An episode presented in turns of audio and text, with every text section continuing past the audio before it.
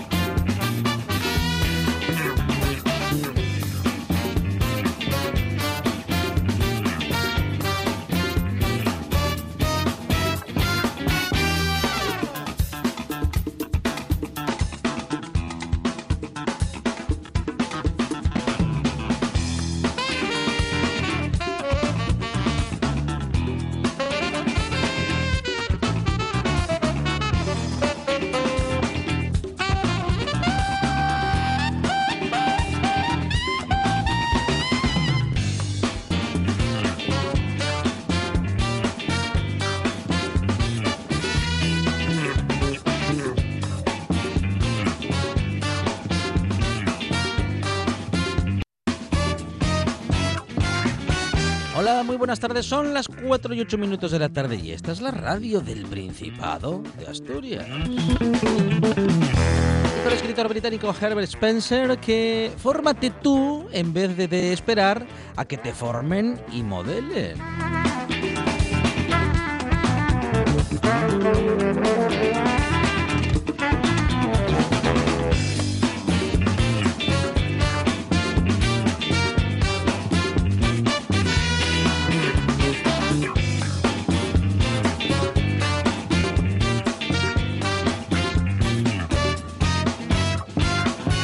Espera que nadie le modelo y me modele, digo, y nos educa en la costumbre de una radio diferente. Él es Monchi Álvarez.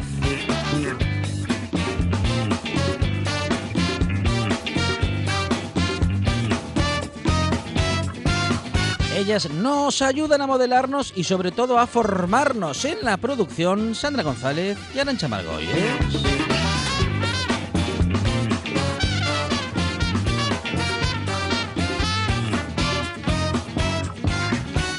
Modela con buena música y nos educa cada día en la puesta en el aire Juan Saiz Penda.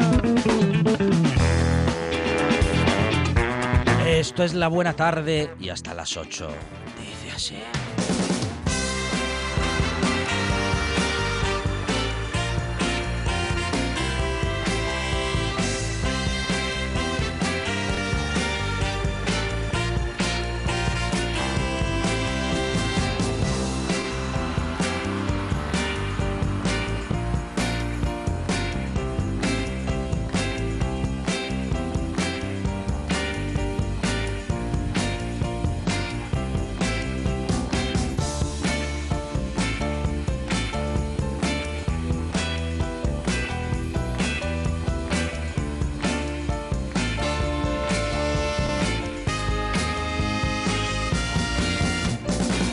Tarde en la que dentro de unos minutos vamos a hablar con Elia Barceló. Ella presenta el libro y lo hace en la Semana Negra, pero antes lo hará en la buena tarde.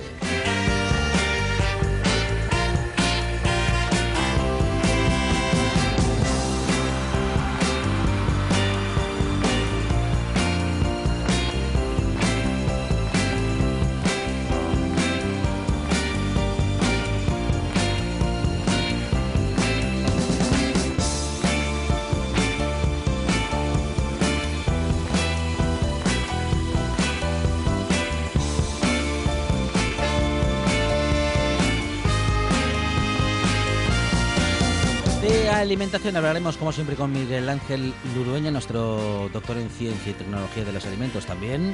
Hablaremos con el director científico del Instituto de Investigaciones contra la Leucemia, Josep Carreras, con Pablo Menéndez Buján y vamos a hablar con él de una importante investigación en el ámbito de la leucemia infantil.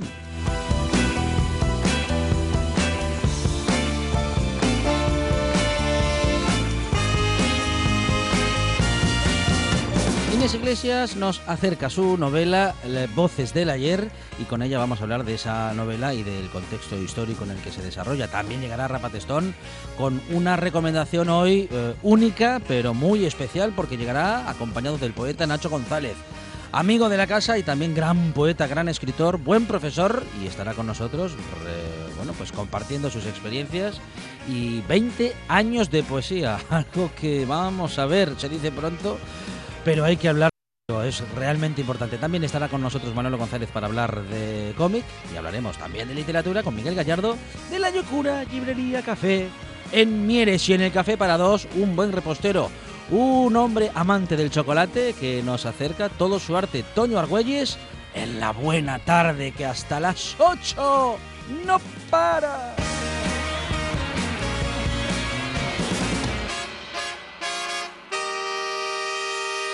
Me gusta la buena tarde.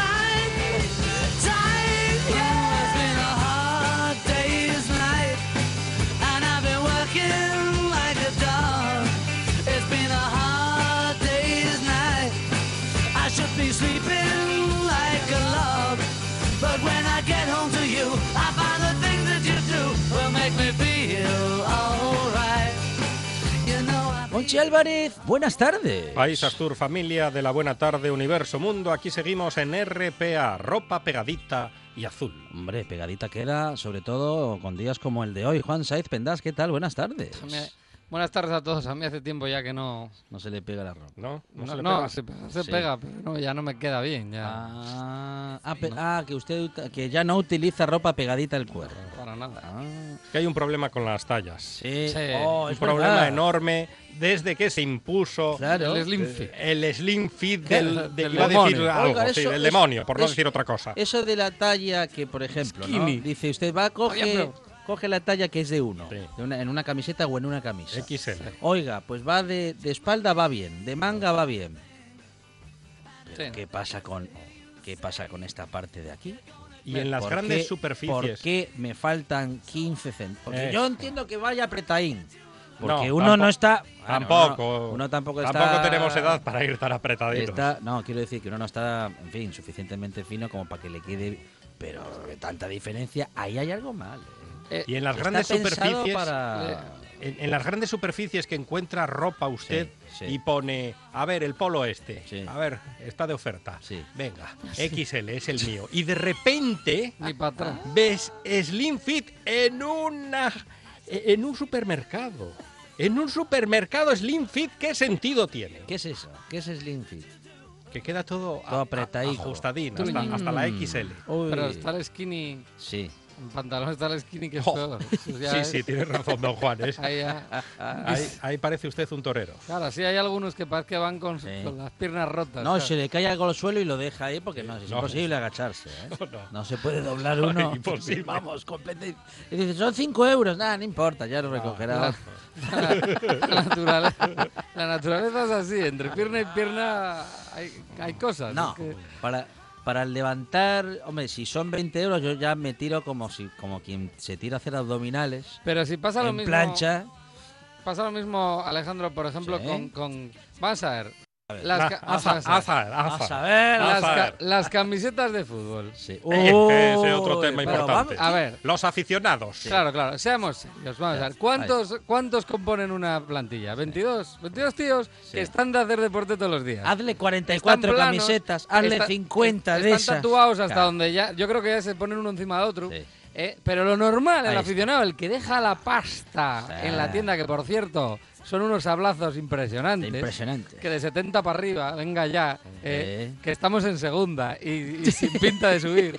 Y, y clavamos como si jugáramos la Champions. Sí. Eh, vamos a ver, si luego al final los van, van a ser 20.000 los aficionados que tienen barriga y michelo y beben cerveza y la ponen skinny total, Ah, eh, ah. apretadica y encima, no, encima hasta le ponen alguna raya justo donde el michelo Claro. para que se Pa' vea que bien. Para que se marque. bien. Venga, No, no. Hay que no, pensar pues. más en el aficionado y, Que y vuelva menos- el fútbol de los 80, Claro. cuando había futbolistas gorditos. eso, ¿Se acuerdan de los futbolistas gorditos? camisetas Sí, anchas. Y eran los buenos, además. Bueno, yo sí, me acuerdo de esa época. Los Claro. gorditos, los gorditos, los pequeñitos y los Sí, cabezones. claro. Esos eran los buenos. Hoy en sí, día, hoy en día Valderrama no le pasa.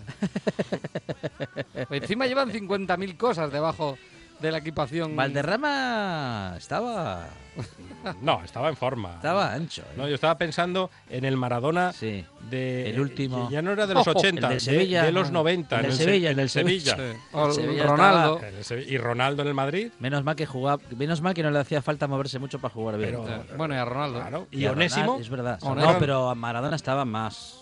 Donato. Estaba peor, estaba peor que Ronaldo. Donato, Donato tenía más barriga que yo. ¿Y cómo jugaba Donato? Ah, genial. Claro. Es que bueno, clase- estaba muy Ese cuadrado. estaba sí. cuadrado. Sí, cuadradísimo. Era de huesos anchos. Bueno, am, los que mm, no sé, no, no, no estaba cuadrado ninguno porque eran uno más flaco que el otro. Lennon especialmente, pero en todo caso estos sí que sacaban pecho. ¿eh? Bueno, Lennon en un principio no era tan delgado, ¿eh? Ah. En esta época no era tan tan delgado. Claro, hasta, Date que, cuenta, hasta luego que conoció a Yoko claro, y luego ya empezó a morir de con- hambre, claro. Con la soja y todas estas cosas. De hecho, Yoko Ono inventó el tofu. Ay, por Dios. Bueno, Lo intuía. vaya tafu, el tofu. Em, ¿Qué estamos escuchando hoy? A ver, eh, de hecho la canción da nombre al álbum y a la peli, porque también es una peli. Y además es una de esas canciones que voy a usar parar y poner desde el principio, porque solo un acorde, un acorde hace falta ¡Chan! para saber qué canción está escuchando. Es este. Ya está, ya sabes qué canción es. Que yo creo que está hecho a- eh, desde abajo hacia arriba y... a ver, no, hay- póngalo de nuevo, póngalo de Puede nuevo. ser dos guitarras A ahí, ver, eh, ¿así? creo. A ver. Puede ser. Bueno, no. Tenemos que decir, preguntarle a Juan. Toraño qué, ton- qué tono es. qué. Pues sí. Yo ahora no me atrevo. A Hard Day's Night. eh, así se llamaba el álbum que se publicaba un 10 de julio de 1964, tal día como hoy. Se publicaba hace ya pues eh, 55 años, casi nada. Eh, uno de esos eh, álbumes de los Beatles que yo creo que todo el mundo gusta. Eh, era el tercer álbum, ¿eh? No- es verdad que suena a, pues, a inicios de, de los Beatles, pero tenemos el Please Please Me del 63 y el With the Beatles, esos dos eh, son los dos primeros, publicados en 1963. En el 64 se publica este Hard Day's Night, que como decíamos también era película. Eh, ¿Por qué lo comentamos? Y es que en el, hay dos, eh, digamos, dos datos eh, determinantes a la hora de hablar de este álbum. El primero es que todas las canciones, por primera vez, todas las canciones en un álbum de los Beatles son de los Beatles. Son de, en este caso, en este disco de Lennon y McCartney. No todavía eh, no tenemos a, a Harrison eh, haciendo letras y gracias a Dios eh, Ringo Starr tampoco. Eh, De hecho, ¿Cómo es usted con el es de el, Ringo? único, di- es el único álbum en el que Ringo Starr no canta. Ajá. En, en- en otros álbumes siempre cantan alguna canción. En este no canta. Y por otro lado, eh, una diferenciación clara si tú tienes el vinilo, lo puedes pillar rápidamente. En la cara A hay canciones que los Beatles cantan en la peli. En la cara B hay canciones, las canciones que están en la cara B no las cantan en la peli. Se grabaron y tal, pero no se incluyeron en la película. Bueno, pues eso mm, es eh, un dato pues Conviene curioso. saberlo. Es un dato curioso, bueno, ya que te pones. Y además nos vamos a centrar hoy en el, en el disco, en la Hard Day's Night, que se publicaba tal día como hoy, de 1964. ¿Tienen alguna peli buena los Beatles? Nah. Es como los hombres. Nah, película, película buena no. No. No. Com- Comparar a los hombres G con los Beatles Bueno, a, a no, esta hora de la ¿pa' qué tarde. se- qué Por lo de, meten por a- lo de- claro, a- por lo de película pelis? mala hecho con músicos, claro. ¿Qué quiere? Recuerdo muchos veranos. Todo, no pueden hacerlo todo bien. Y a David Summers, ¿por qué no lo subtitulaban? No se le entendía nada. Ah, Bueno, en otro de los. igual que las de Elvis. Otro de los Nah, datos. Elvis tiene una buena. un poco de, digamos, diferenciadores Mm, de mm. este álbum A Hard Day's Night del 64 es que mm, siempre, digamos que la confección, en la elaboración del álbum, más o menos iban a pachas, a medias entre Lennon y McCartney. Eh, en este caso no. En este álbum, eh, el que se lleva la palma, el que más compuso, sin duda alguna, es John Lennon. Y se nota. Y por eso posiblemente el álbum sea un poco más rock and rollero. Porque mm, John Lennon es más rock and roll y Paul McCartney es más pop. Es Sí, así. señor, Las, es co- así. las cosas son Las así. cosas como son. La co- es así. Y Eh, si no, para ea. muestra, pues un botón. Por ejemplo, ver. la siguiente canción. Si la que escuchábamos era la inicial, la Hard Day's Night, por ejemplo, podemos irnos a la segunda, en la cual, eh, que por cierto, la primera en la Hard Day's Night, están los dos, eh, ambos cantando, que es algo muy utilizado por los Beatles, lo de cantar a dúo, Mm. eh, esos dos grandes de, de la canción. Pero en I Should Have Known Better, ahí está solo Lennon. Y es que, claro, como veis, como solemos ver, cuando las letras eran de uno solo, pues cantaba él solo, ¿no? Ya, ya la traía hecha de casa. Bueno, pues así sonaba la segunda pista de ese A Hard Day Night de los Beatles del 64.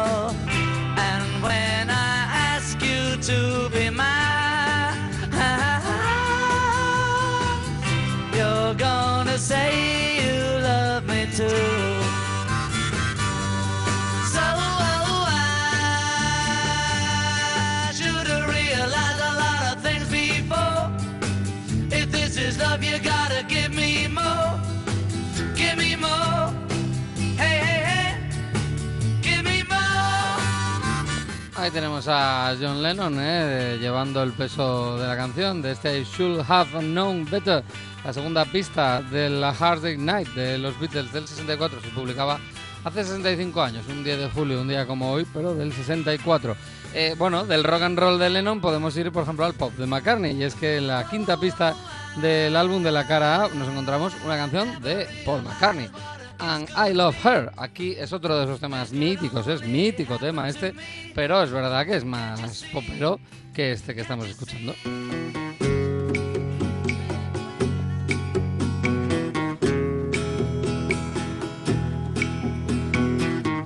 I give her all my love, that's all I do. And if you saw my love, you'd love her too. I love her. She gives me everything, and tenderly. The kiss my lover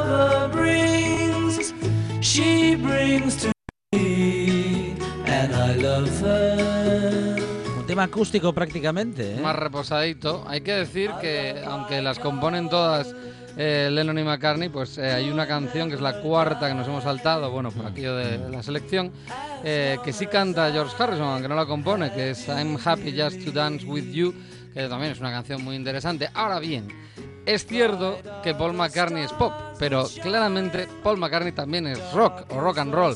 Y es que la siguiente, la que cierra la cara del- de, esta, de este maravilloso disco de 1964, A Hard Day's Night de los Beatles, pues acaba cañera cañera. Y esta es de Paul McCartney, cantada por Paul, eh, y dice algo así como Can't Buy Me Love. Can't buy me love, love,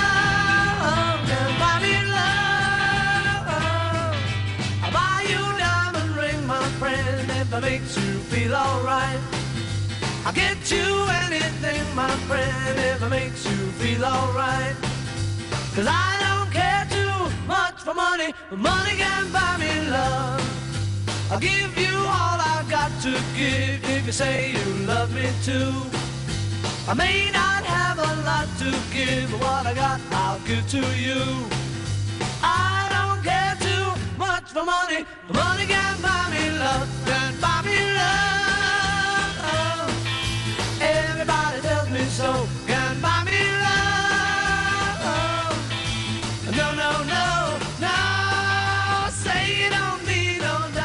Bueno, no todos son los Stones en la buena tarde, ¿eh? Que Hoy- quede claro. Hoy queda claro, ¿eh? Bueno, hoy eh, estamos dando aquí unas cuantas tazas de... Este, esto es rock and roll, rock and roll, ¿eh? Sí, es sí. ritmo de rock and roll total. Rock and roll total. Bueno, Perfecto. el formato del disco se basa, va ahí, ¿eh? en los estándares del, del rock and roll. Todavía no, mira, por ejemplo aquí, ¿no?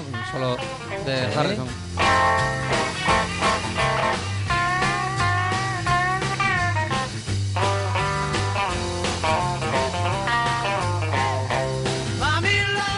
Claramente, ¿no? Rock and roll, desde luego. Los Beatles son rock and roll, son pop, son un montón de cosas. De hecho, pues para, para catalogar el, el A Hard Day Night, pues eh, yo creo que dice, dice mucho de, un disco, pues que a la hora de catalogarlo lo, metan en un montón de, de formatos, ¿no? De, de géneros musicales.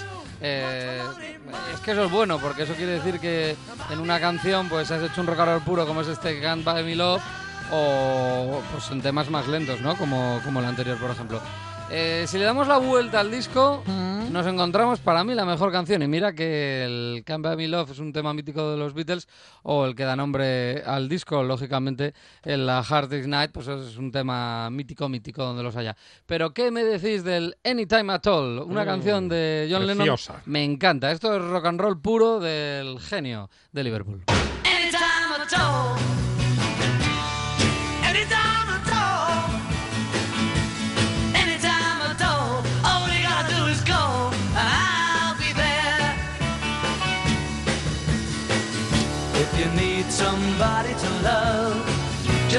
Into my eyes. I'll be there to make you feel right. If you're feeling sorry and sad, I'd really sympathize. Don't you be sad, just call me tonight.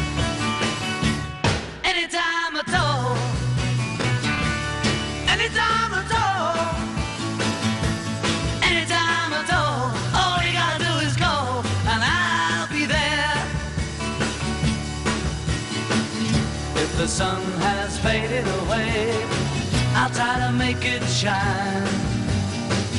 There is nothing I won't do when you need a shoulder to cry on. I hope it will be mine. Otro dato curioso, este álbum lógicamente llegó al número uno, ¿no? Eh, de ventas. ¿Y a que no sabéis eh, cuál fue el disco que desbancó? A uno de los Rolling Stones. No, porque, bueno, bueno, los Stones debutaban en el 64, pero no, no, no. No, no, No, Hombre, alguno de Elvis entonces. no, Tampoco. tampoco. No, no. Bob Dylan. no. No. ¿Alguno más desconocido? A ver. de No. los 60. No tiene por qué ser desconocido. ¿Ya? Lo curioso es que desbancaron a un álbum que era de ellos. Al With the Beatles, que era lo el que estaba en el, en el número uno, claro. Se lo estaban comiendo todo. Mm. Permaneció 21 semanas eh, de las 38 en el número uno. 38 semanas en la lista de éxitos este A Hard Day Night de los Beatles, ya os digo. Y lo que, habí- lo que venía, lo que hubo antes también era de ellos, el With the Beatles. Y supongo que también habrá estado el, Please Please Me, ¿no? El, primero de todos los discos. Otro ejemplo de rock and roll en ese disco del 64 de los Beatles, When I Get Home, otro tema de John Lennon.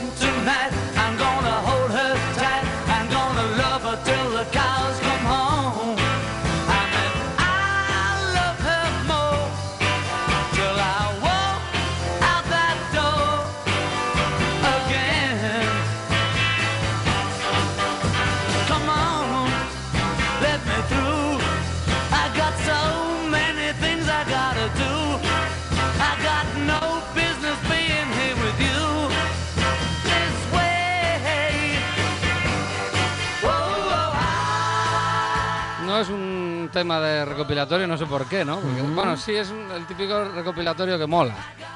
El de las rarezas o tal, que a veces es donde en bandas como esta, pues casi brillan más. Este When I Get Home, un temazo auténtico. No es un Yesterday, pero, pero bueno, eh, la verdad que el nivelazo que tenían los Beatles ya en, recordemos, el primer álbum, el primer álbum eh, eh, íntegro con, con todas, las, eh, todas las canciones acreditadas a Lennon y McCartney. Hasta entonces, en los dos primeros álbumes, pues habían hecho versiones. I'll Be Back era la última canción de aquel disco del 64, de aquel uh, A Hard Day Night.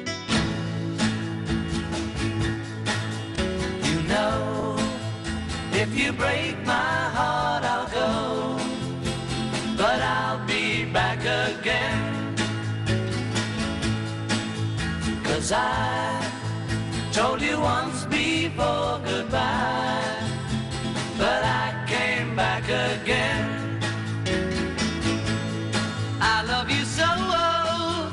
Ya veis, un genial disco, ¿no? Que se publicaba tal día como hoy, un 10 de julio de 1964. Los Beatles, A Hard Day's Night, un disco pues de esos imprescindibles. Y como no todo va a ser los Beatles en esta vida, pues traigo otra efeméride eh, que de quién va a ser. Hay olor a Rolling Stone. A Rolling Stone. Seguro. Para compensar. Sí, un 10 de julio, pero de, al año siguiente, 1965, esto llega al número uno de las listas de ventas en Estados Unidos.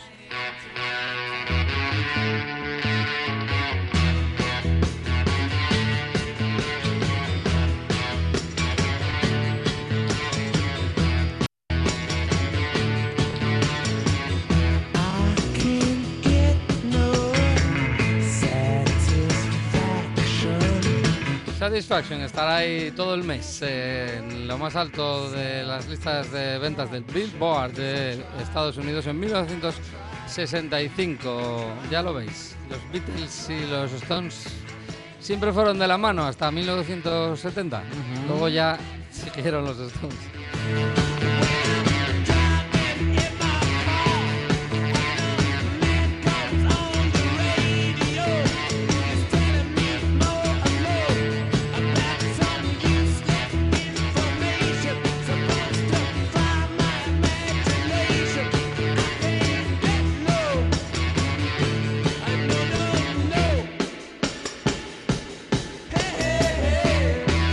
Pachi Álvarez, Juan Saiz, gracias. De nada. Hasta luego.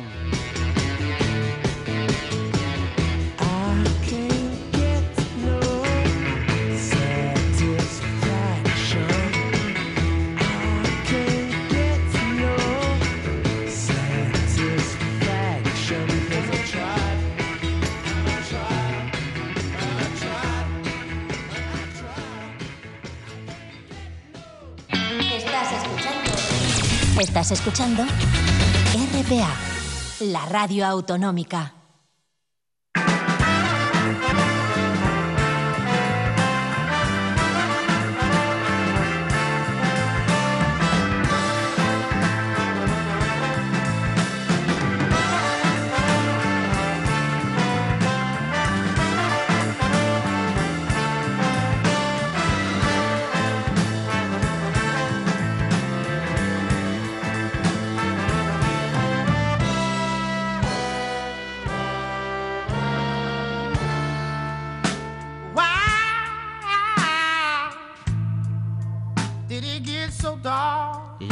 Libro hoy a las siete y media en la carpa del encuentro, en eh, la Semana Negra, claro. Ella es Elia Barceló. Elia, ¿qué tal? Buenas tardes. Buenas tardes.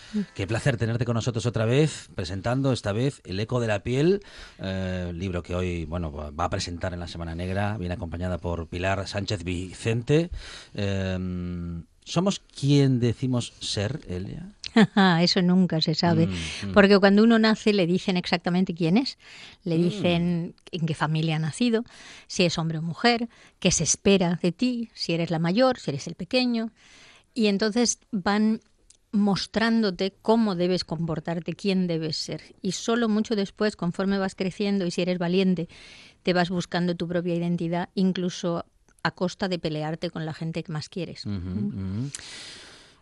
Y eso de que somos lo que los otros, bueno, a- aquí ya se abren dos opciones, ¿no? Somos lo que lo que los otros nos dicen que somos cuando nacemos en casa, los que tenemos cerca, que al final son los otros, son Sí. el otro, o también podemos ser lo que los otros dicen que somos. Sí, y lo que los otros recuerdan de ti, Mm. y lo que los otros quieren que seas, Mm. y lo que tú querrías ser y no eres, pero dices que eres. Somos una mezcla de muchísimas cosas. Al final volvemos a lo, del, a lo de la filosofía clásica, conócete a ti mismo. Dices que hay que ser valiente para, Sí. para conocerse Sí. a una misma. Sí, porque es mucho más cómodo dejar que los otros te definan y quejarte y ser una víctima toda tu vida.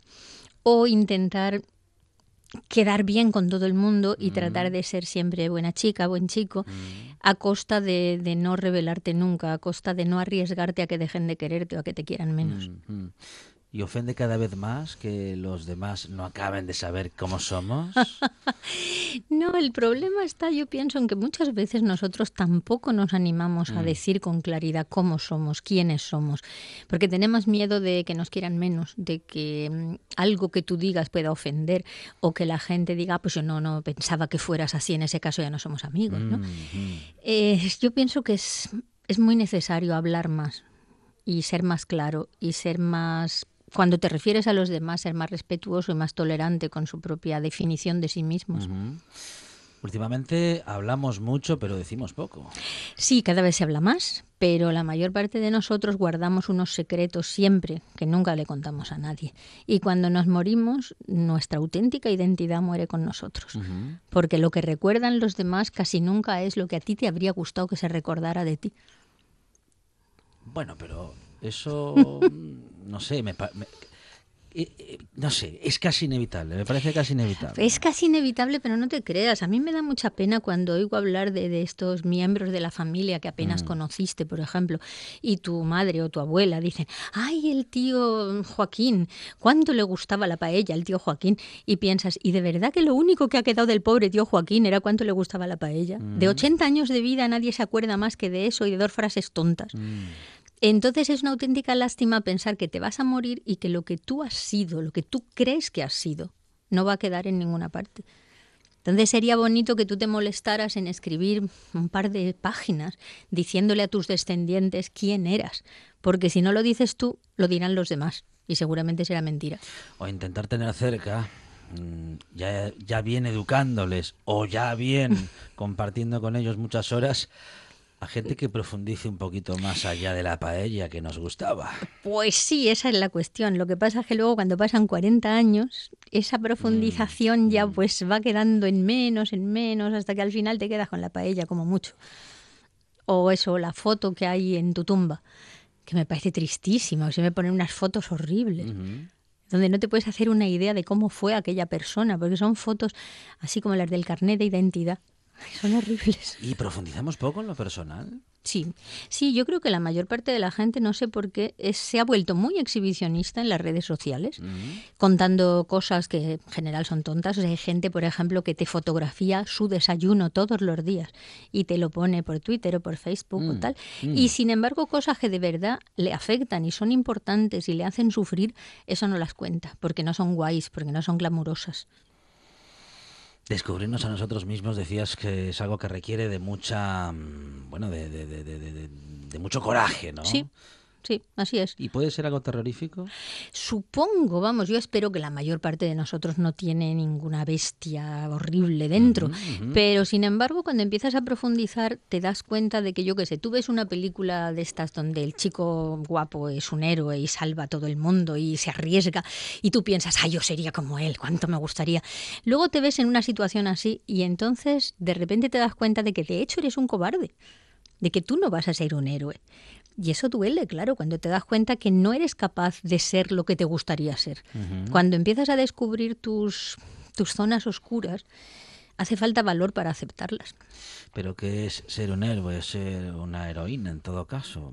Digo que hay cosas mucho más reales que nos pueden hacer Pues hombre, no sé, yo no me refiero, yo no me o grandes refiero a, mujeres. ¿no? Bueno, bien. Eh, me refiero a salvar al mundo Sí, como sí, Superman. sí. Pero, por ejemplo, eso, que tú vas en un autobús y ves que un- una persona, quien sea, está, por poner un ejemplo, tratando Mm. mal a un, a un inmigrante. Y tú a lo mejor piensas, "Jo, está muy feo lo que está haciendo esa persona, pero no tienes el valor de levantarte y decir, oiga, haga usted el favor, ¿eh? un respeto, que esta persona se merece el mismo respeto que usted y que yo. Eso para mí ya es ser un héroe. Y hay mucha gente que no es capaz. Muchos se conformarían con poder salvar a su familia, También. a su, en fin, a su matrimonio, que Sí, digo yo, sí, no o sé. tirarte al mar cuando ves que se cae un crío. Mm. Y piensas, y es que si me tiro al mar lo mismo me ahogo yo. y entonces, pues no. Pues llamas a la policía, como mucho, y ya te quedas tranquilo. ¿Quién es Sandra Valdés? Sandra Valdés es la chica en mi novela, una chica joven, Mm. historiadora, que está trabajando en una tienda de ropa porque no encuentra nada de lo suyo, Mm, a la que le encargan escribir la biografía de una gran empresaria que ha hecho un imperio de moda en zapatos y bolsos y tal. Y bueno, como no tiene nada mejor y es parecido a su trabajo, pues lo acepta. Y entonces se va dando cuenta de que es muy difícil conseguir saber quién fue a alguien que ya no está, uniendo fragmentos de lo que le cuentan, de un pedazo de cartas, de dos fotos, de no consigue dar una imagen coherente.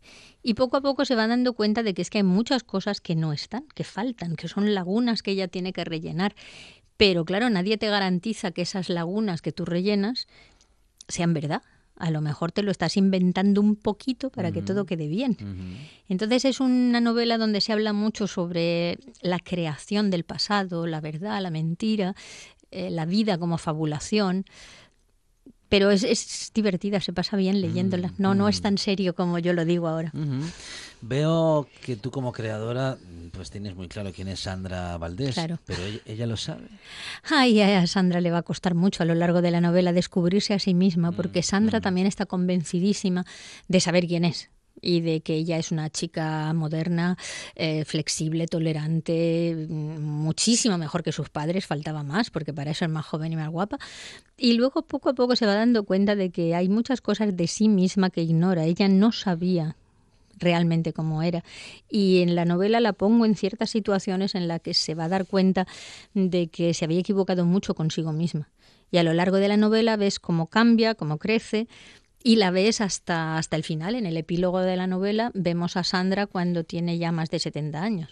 Y ves cómo es ahora. Es muy peligrosa la gente que no sabe quién es.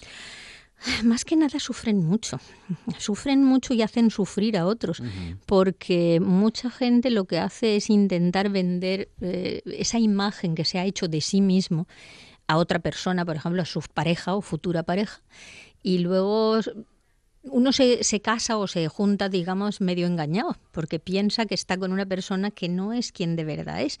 Y poco a poco con la convivencia te vas dando cuenta, por ejemplo, de que te has casado con un cretino integral o con una cretina integral. Uh -huh.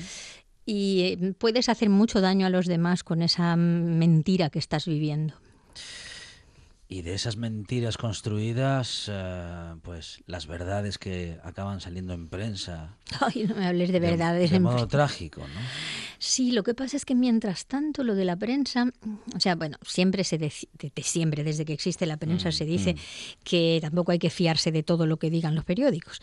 Pero es que últimamente es que no hay ningún tipo de garantía de que lo que uno lee mm. tenga alguna relación con la realidad, mm. porque ahora da la sensación de que lo único que importa en la prensa escrita, sobre todo, es eh, ser el primero en decir lo que sea. Por estúpido que sea, lo importante es ser el primero. Y luego, cuando has dicho una mentira muy gorda, incluso cuando rectificas, siempre queda algo y dentro del cerebro de la gente quedan ecos, recuerdos de cosas que a lo mejor no son verdad, pero uh -huh. que influyen muchísimo en el comportamiento luego a la hora de votar, por ejemplo, cosas así. Me, me, decías recién que no, que no te hable de, de, verdades. Bueno, yo si quieres no te hablo de verdades, pero tú ¿por qué lo dices? Porque hay mucha gente, en mi pueblo cuando yo era pequeñita se decía mucho una frase que a mí siempre me ha parecido particularmente idiota, que es lo de la verdad no tiene más que un camino.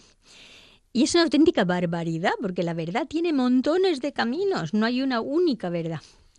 No hay una verdad que esté hecha con letras doradas y grandes y mayúsculas, sino que cada persona tiene su verdad y muchos piensan que es la única posible y así nos va. O sea, cuando uno de verdad se da cuenta de que todo el mundo tiene una verdad que es ligeramente distinta a la tuya, nos podemos poner más o menos de acuerdo y tratar de convivir pacíficamente. Cuando uno piensa que la única verdad posible es la propia, normalmente trata de imponérsela a los demás. Uh -huh. Y hay veces que te la imponen con unos métodos que después de eso la vida ya no es posible. Llegar a convertirse en eh, mujer es un camino eh, que es un verdadero desafío, Elia. um, pero el camino que cada una toma es diferente sí. y es muy importante. Sí, sí. Y cuando eres mujer, tienes, hasta ahora hemos tenido siempre los gravísimos problemas de que las mujeres teníamos una identidad que ya nos venía hecha uh -huh. desde el nacimiento. Uh -huh. Yo, además, eh, la edad que yo tengo me permitió el dudoso honor de ir a una escuela nacional, como se llamaban en la época, uh -huh. en la que nos decían, de verdad, se lo creían, me figuro, que las mujeres somos por naturaleza humildes castas y obedientes. Y entonces, claro, desde que tú abres los ojos al mundo te das cuenta de que te, te están imponiendo algo que no es cierto. Entonces las mujeres tenemos un camino un poquito más duro, un poquito más largo para conquistar nuestra propia identidad y decir con toda claridad que lo mismo sí que hay mujeres que son humildes, castas y obedientes, uh -huh. pero no todas. Uh -huh. Y no necesariamente porque hayas nacido con vagina. O sea que, en fin, las mujeres lo tenemos siempre un poquito más duro. Hablando de, de mujer y hablando de mujeres y de feminismo y de identidad, uh -huh. posiblemente la del feminismo sea una de las identidades más fuertes que uh -huh. hemos conocido y que está definiendo uh, o sí. está redefiniendo nuestra sociedad. Por fortuna la está redefiniendo y, y, y además es una cosa muy importante porque hay gente que piensa que el feminismo es una cuestión de mujeres y el feminismo es una cuestión de seres humanos pensantes. O sea, es absolutamente idiota creer que, que, una mujer merece menos paga por el mismo trabajo solo por haber nacido mujer. Entonces, cualquier persona, hombre o mujer, con cerebro y con corazón, tiene que estar de acuerdo en que las leyes deben ser iguales, el pago debe ser igual, las posibilidades deben ser iguales, independientemente del género con el que el sexo con el que hayas nacido o del género que te hayan adjudicado.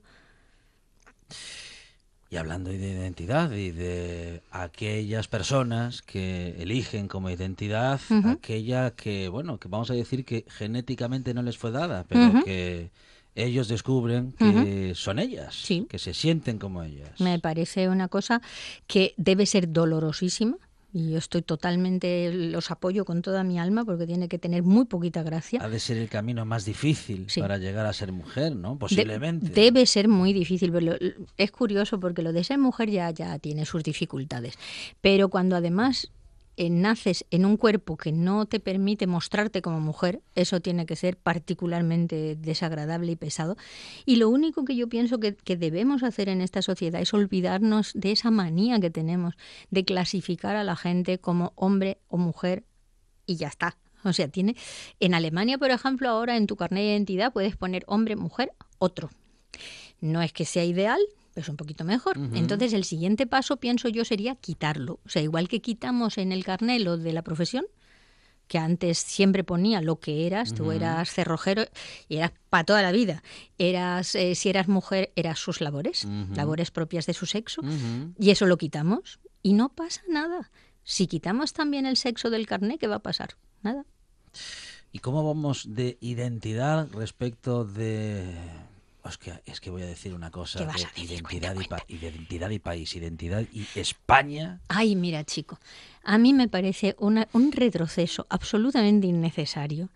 Ahora que estamos por fin haciendo una Europa unida, que siempre ha sido el sueño de mi vida, que lo ideal sería que fuéramos a, a ser cada vez más grandes, más respetuosos, más tolerantes, más abiertos, que haya gente ahora que quiera volver a unidades cada vez más pequeñas y a crear esa sensación de nosotros somos lo que vale y los otros no, es que me parece tan absurdo, tan antiguo y tan ridículo que no sé cómo hay gente que puede mantener eso con- con- sin que se le caiga la cara de vergüenza.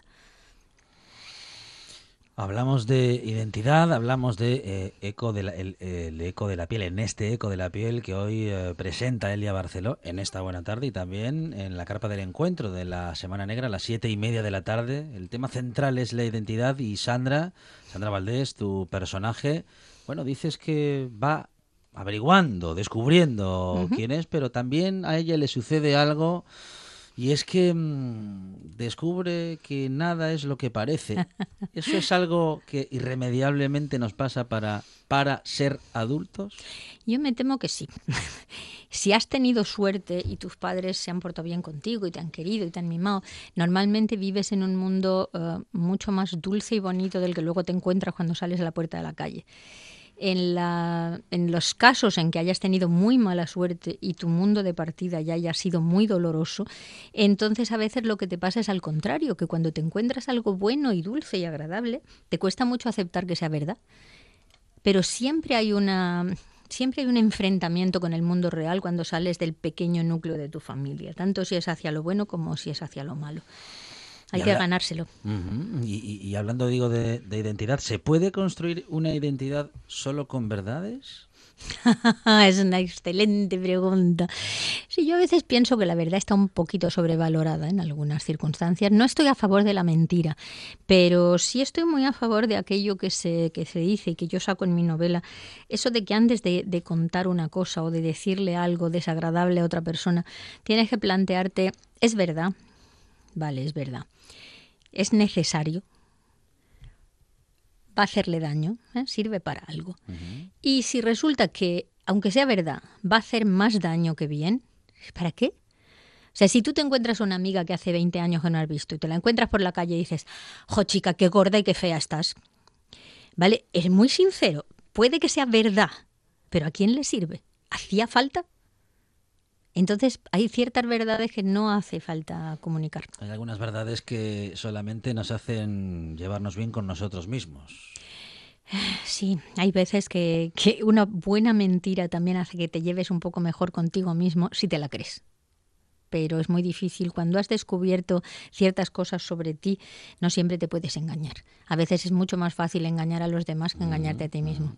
¿Vamos a tener que escribir ficción para tener un gobierno de cuatro años seguidos? Ay, la cosa está empezando a ponerse muy mal. Eh, yo pienso que es que la gente se le ha olvidado, primero se le ha olvidado hablar, o sea, dialogar de verdad, o sea, escuchando al otro. Tengo la sensación de que la mayor parte de los diálogos son diálogos de besugos, en que cada uno va por su línea y no oye a los demás.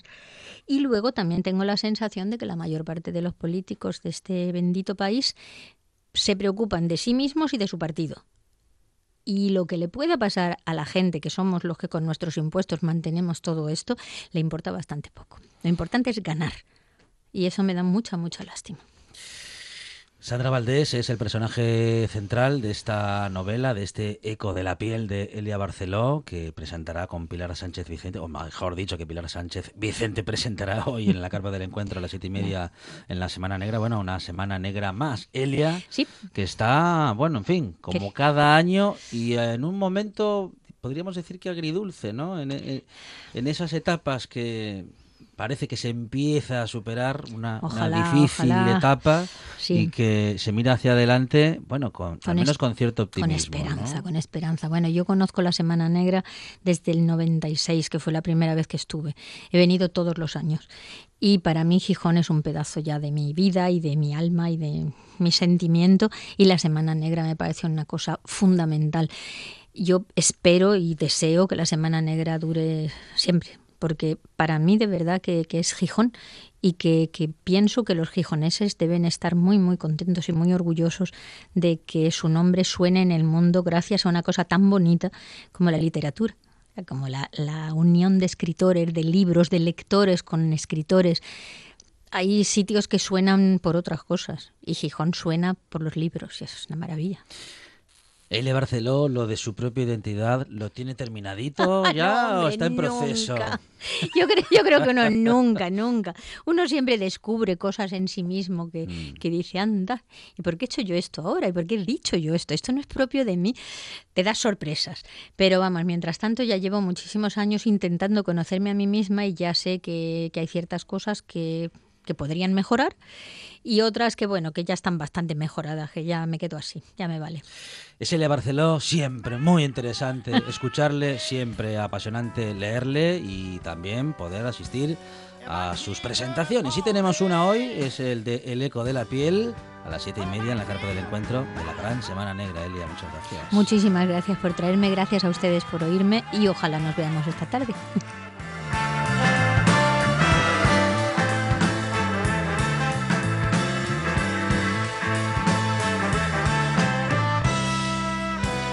Si serán verdades, pero son las noticias que llegan cada hora a RPA, tras lo cual esta buena tarde sigue y vamos a hablar de alimentación con Miguel Ángel Ureña. Él sí que nos dirá algunas verdades que a lo mejor duelen.